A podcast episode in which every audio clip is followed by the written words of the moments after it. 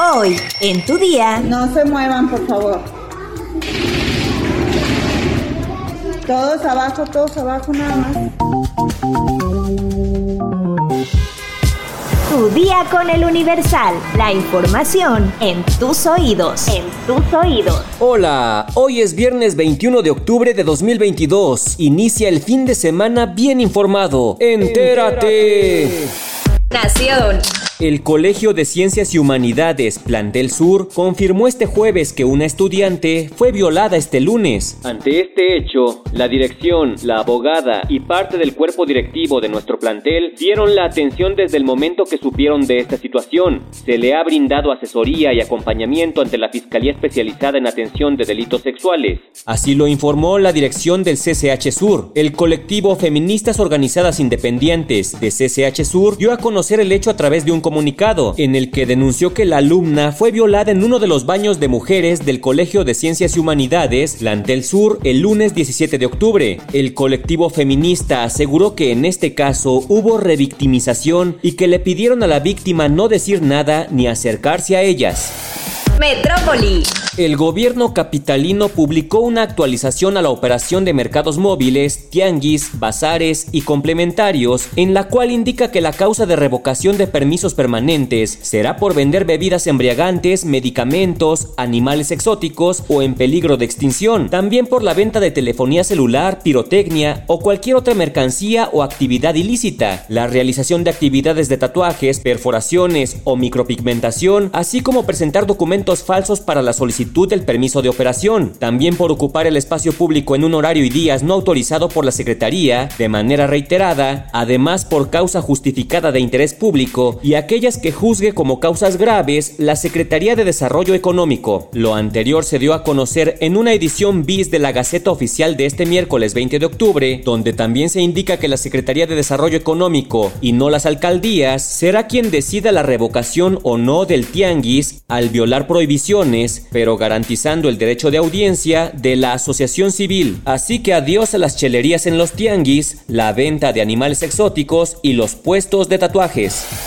Estados. La tarde de este jueves 20 de octubre se registró una balacera cerca de la escuela primaria Mariana Silva Cortés, ubicada en la colonia El Zaguaral, en Empalme, Sonora. De acuerdo con las primeras versiones, el ataque se presentó contra los tripulantes de un coche, donde resultó una persona muerta y dos lesionados. En redes sociales circula un video en el que se observan a niños de la escuela primaria tirados al piso mientras escuchan los disparos y la maestra les pide que mantengan la calma y no se levanten del suelo. Por favor. Todos abajo. No pasa nada, no pasa nada. No se muevan, por favor.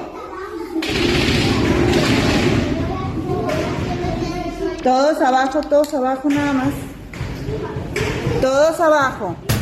Esto ocurrió dos días después de que la Secretaría de Educación y Cultura del Estado reprobó la realización de un simulacro de balacera con alumnos en una primaria de Guaymas.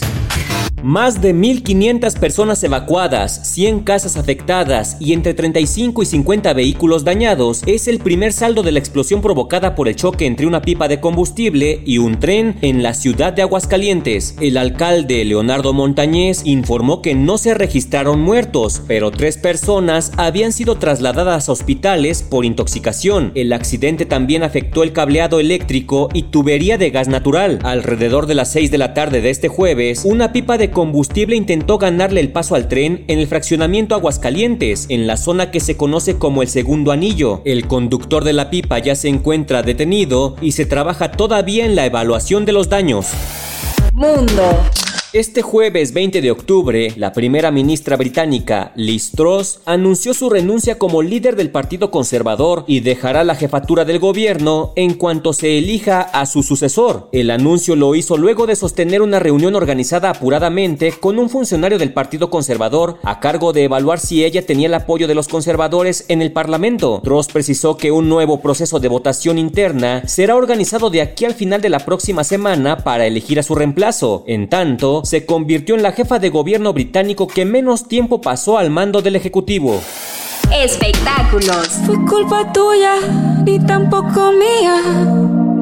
fue culpa de la monotonía. El rompimiento de Shakira y Piqué no deja de estar en el ojo del huracán desde hace varios meses y aunque la colombiana se ha mantenido en silencio durante todo este tiempo, ahora ha decidido expresarse a través de su videoclip Monotonía, canción que realizó en colaboración con el reggaetonero Osuna. Aunque en ningún momento de la canción menciona directamente a Piqué, resulta evidente que se trata de un mensaje directo para el futbolista, pues el video comienza con Shakira en un supermercado cuando de repente un hombre le dispara directamente al corazón y la derriba. A pesar de ello, la cantante logra levantarse y recoger del piso su corazón que late muy débil. Metafóricamente, esto representa lo que ha vivido durante varios meses, pues también la letra de la canción menciona que el egoísmo de su pareja fue uno de los detonantes para que la historia terminara, lo que confirmaría la revelación que el intérprete hizo para la revista Elle, en la que aseguró que sacrificó su carrera para apoyar la del futbolista. Los comentarios por parte de los fans de Shakira no se hicieron esperar, pues no solo reconocieron la calidad de la letra y música, sino también expresaron su admiración por exponer una de las partes más dolorosas de su vida. ¡Qué quemón, Piqué! ¡Qué quemón!